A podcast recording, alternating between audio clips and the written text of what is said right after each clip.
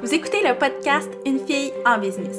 Ici, c'est un safe space où je vous partage les coulisses de mon entreprise, parfois sous forme d'histoire, d'autres fois sous forme de réflexion et évidemment toujours en vous partageant du concret duquel vous pourrez apprendre et vous inspirer. Je suis Mélissa Lévesque de l'agence marketing La Mallette et je suis super heureuse de venir discuter avec vous dans cet espace où la créativité, la stratégie et le plaisir cohabitent.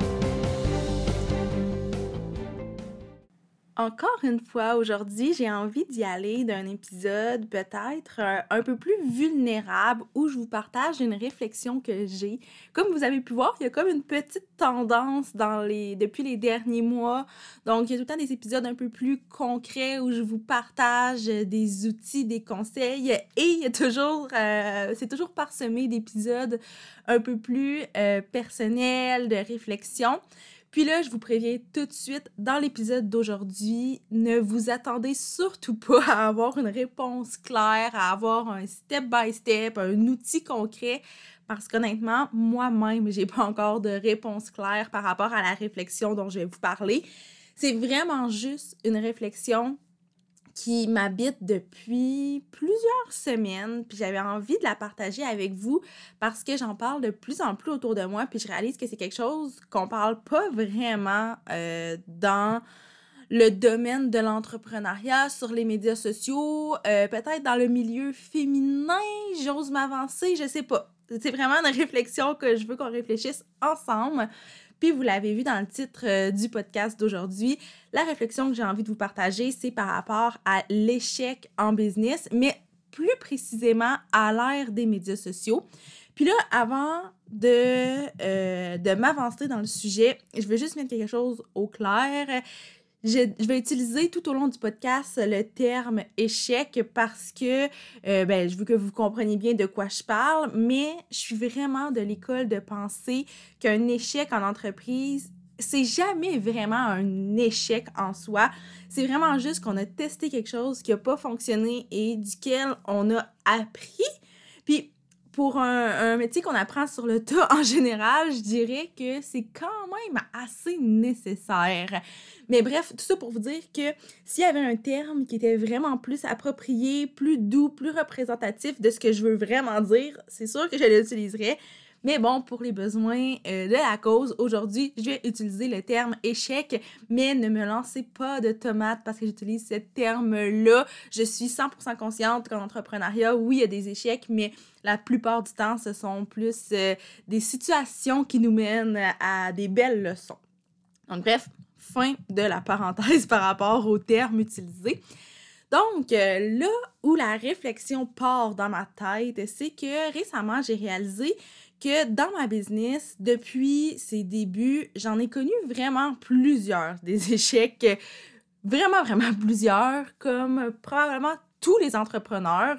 Puis encore à ce jour, j'en vis. Je pense que c'est, un peu, euh, c'est ça le quotidien d'un entrepreneur. Mais moi, personnellement, j'ai réalisé aussi que malgré le fait que j'en vis souvent, j'en parle jamais ou presque de façon publique. Tu sais, je vais en parler aux gens qui sont autour de moi, qui s'en viennent sur le sujet. Je vais en parler à mon équipe pour tenir euh, ces personnes-là au courant de ce qui se passe, mais j'en parle pas vraiment sur les médias sociaux. Puis tu sais, là, j'ai jamais inventé qu'un projet avait été comme un super de grand succès si c'était pas le cas. Mais j'ai jamais exposé un échec non plus. Donc, tu sais, quand je vis un échec, j'ai plus le réflexe de me taire, de me retirer. Ce qui semble vraiment logique parce que dans le fond, personne n'a vraiment envie de faire Hey gang, je viens de flopper totalement. Mais là où ma réflexion amène, c'est c'est quoi vraiment la meilleure pratique à ce sujet? Parce que en tant qu'entrepreneur, je me demande est-ce qu'on a le devoir d'être 100% transparent puis de tout montrer, donc le beau, mais aussi le moins beau? Si je me pose uniquement cette question-là dans ma tête, la réponse est oui. Pas qu'on doit montrer 100% de ce qui se passe, mais que si on montre le beau, on doit aussi montrer le moins beau. Mais est-ce que le moins beau, c'est nécessairement des échecs ou ça peut juste être des petits enjeux au quotidien? Donc, j'ai vraiment tout ce premier volet-là de la réflexion. Puis après ça, ben, ça va un peu plus loin dans, du fait que euh, si moi, je me tais Puis si n'importe quel entrepreneur se tait par rapport à un, un échec, est-ce que ça fait de lui ou d'elle un entrepreneur qui est moins légitime, qui est moins honnête?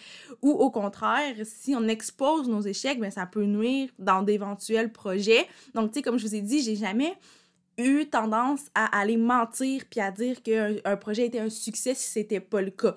Je fais juste ne rien dire, donc ce n'est pas du mensonge. Ça, dans ma tête, c'est très clair, mais est-ce que le fait de cacher quelque chose devrait être considéré en quelque sorte comme, euh, comme un mensonge?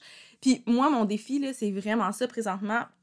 Parce que je sais que, il y a plein de grands entrepreneurs qui ont partagé les grandes lignes de leur histoire, leur parcours, qui vont partager aussi certains de leurs échecs qu'ils ont rencontrés.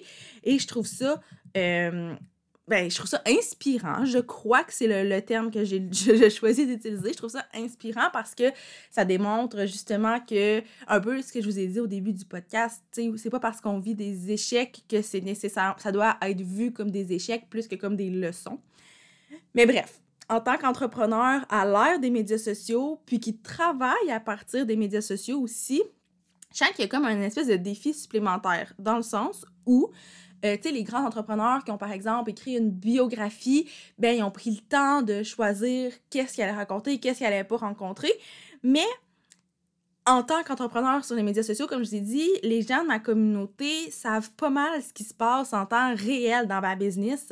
Donc, est-ce que en temps réel, je dois leur partager aussi mes, échecs ou est-ce que le fait de montrer davantage les bons coups, ça reste éthique? Donc, ça revient un peu à tous les questionnements que j'avais depuis tantôt, mais là où les médias sociaux entrent en ligne de compte, c'est vraiment le côté en temps réel, parce que je pense pas que c'est un problème pour moi euh, de partager des échecs avec un step back, mais est-ce qu'en temps réel, on doit les partager? Puis en temps réel aussi, c'est relatif. Est-ce qu'en temps réel, c'est au moment où on le vit? Est-ce que c'est dans la semaine même? Euh, moi, honnêtement, ça me prend beaucoup plus qu'une semaine pour process un échec, puis vraiment pouvoir euh, en tirer une leçon claire que je vais être prête à partager. Donc, tout ça, pour moi, c'est un gros questionnement. Est-ce que le fait d'avoir un échec, justement, en le partageant, ça peut être pertinent pour euh, se relever de ça parce qu'il y a des gens qui peuvent peut-être mettre en place certains trucs pour nous aider ou au contraire, on est mieux de se, se démarder, entre guillemets, de notre côté avant d'en parler. Donc, bref, je vous l'ai dit là au début de l'épisode, j'ai pas de réponse pour vous. C'est encore un gros, gros, gros work in progress pour moi. Mais j'ai quand même envie de vous partager les points euh, qui ont été soulevés parce que, comme je vous ai dit, c'est quand même une discussion que j'ai eue avec des gens autour de moi. Donc, dans certains échanges, il y a des points super intéressants qui ont été soulevés. Puis peut-être que ça va vous intéresser si vous vivez le même défi que moi ou si le fait que je me pose ces questions-là, ça vous amène à avoir la réflexion. Donc, euh, j'ai quelques petits points que j'avais envie de vous partager. Et le premier qui a été soulevé euh, par une de mes amies qui n'est pas entrepreneur, mais qui a quand même, euh, je dirais, une conscience de tout ce que ça implique. Puis ce qu'elle me dit, c'est que, tu sais, je posais beaucoup la question par rapport à l'éthique. Est-ce que c'est éthique de faire ça, de pas le faire? Bref, puis ce qu'elle me disait, c'est que l'éthique de travail, ça reste que c'est propre à chacun. Donc, tu sais, moi, quand je me demande si c'est éthique de pas partager mes échecs, mes échecs, pardon, ben, il faut que de mon côté, je définisse c'est quoi mes propres critères de ce qui est éthique ou non pour ma business. Parce que ce qui est éthique pour moi ne l'est pas nécessairement pour, euh, pour vous.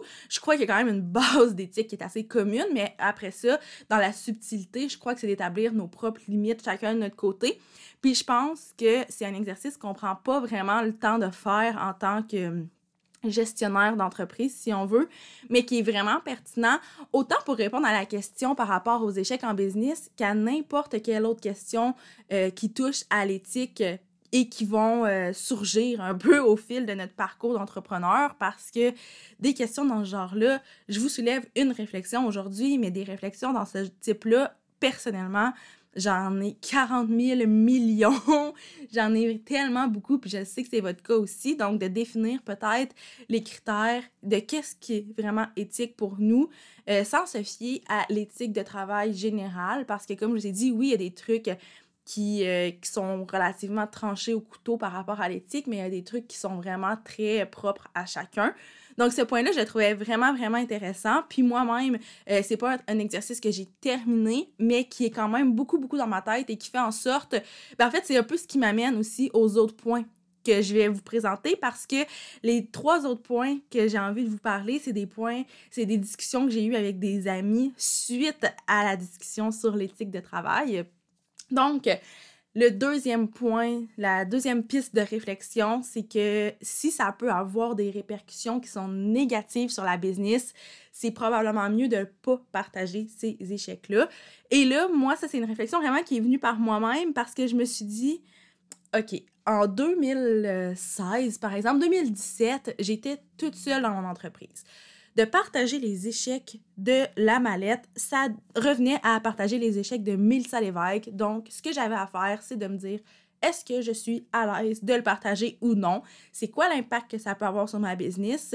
Mais l'impact sur ma business, c'était un impact sur moi directement, mais sur moi seulement aussi. Mais là, avec le temps, vous le savez, je me suis bâti une équipe et là, j'ai réalisé que si mon équipe peut être impactée, c'est un gros, gros, gros, gros no. Donc, euh, tu sais, j'ai une équipe stable, j'ai une équipe qui évolue, puis je dois prendre des décisions pour la business en tant en tant que, ben, que business qu'équipe et pas juste une décision pour moi-même en tant qu'individu. Et ça, pour moi, ça a quand même beaucoup euh, guidé ma réflexion et je me suis rendu compte que il y a plusieurs échecs que j'ai eus par le passé qui peuvent être partagés mais il y en a d'autres qui euh, pourraient avoir un impact négatif sur la business dans le sens où euh, si ça implique euh, des, d'autres gens, au final, des gens de mon équipe, si ça implique des collaborateurs, si ça implique des clients, moi, je veux pas vivre avec le fait que ça peut toucher ces personnes-là. Et moi, pour moi, les clients font partie de ma business et je dois en tenir compte. Mes collaborateurs font partie de ma business et je dois en tenir compte. Puis ça, ça me guide quand même beaucoup, beaucoup dans ma réflexion. Et ça m'amène justement à l'autre point qui est de déterminer si ça apporte quelque chose ou non de le partager. Parce que tu sais, il y a des échecs qui peuvent être tellement des belles leçons. Puis je vous en ai partagé à quelques reprises sur le podcast. Tu sais, je dis pas que j'ai jamais partagé mes échecs, mais mon Dieu, qu'il y en a plein de choses que je pourrais vous raconter que je n'ai pas faites. Puis euh, maintenant, ce que j'essaie de me demander, encore une fois, la réflexion n'est pas au point tout à fait, mais je me demande, OK, est-ce que ça peut apporter quelque chose à ma communauté ou si au final, je le fais juste parce que je trouve ça plus, euh, plus transparent de présenter ces échecs-là? Donc, euh, par exemple, si je vis un échec par rapport à un lancement, par rapport à une stratégie marketing, par rapport à une situation en lien avec les médias sociaux, ben peut-être que c'est pertinent de le partager parce que ça va, ça va vraiment venir donner une belle leçon à ma communauté. Évidemment, je vais probablement prendre un, step back avant de venir la partager pour vraiment euh, peaufiner finalement la leçon puis bien la transmettre par la suite. Mais c'est sûr que si ça apporte quelque chose, je pense que c'est pertinent. Si ça n'apporte rien du tout, euh, puis que c'est ça, je le fais vraiment juste dans une optique de ah mais j'ai pas le choix de montrer le, moins beau du côté le moins beau côté de l'entrepreneuriat. Mais là je me demande euh, ben je me demande en fait, je me dis que c'est pas très pertinent de le partager pas que je vais le cacher. Si on me pose la question, je vais être 100% honnête, mais est-ce que je vais prendre le temps de faire un podcast, de filmer une vidéo, de faire un post pour en parler? Probablement pas parce que, anyway, ça apporte rien à personne, autant à ma business qu'à ma communauté. Donc, ça, c'est le troisième point de réflexion que je trouvais super intéressant, qui est super basique, on va se le dire, là. mais pour moi, ça m'aide quand même à mettre la ligne entre OK, ça doit être partagé ou non.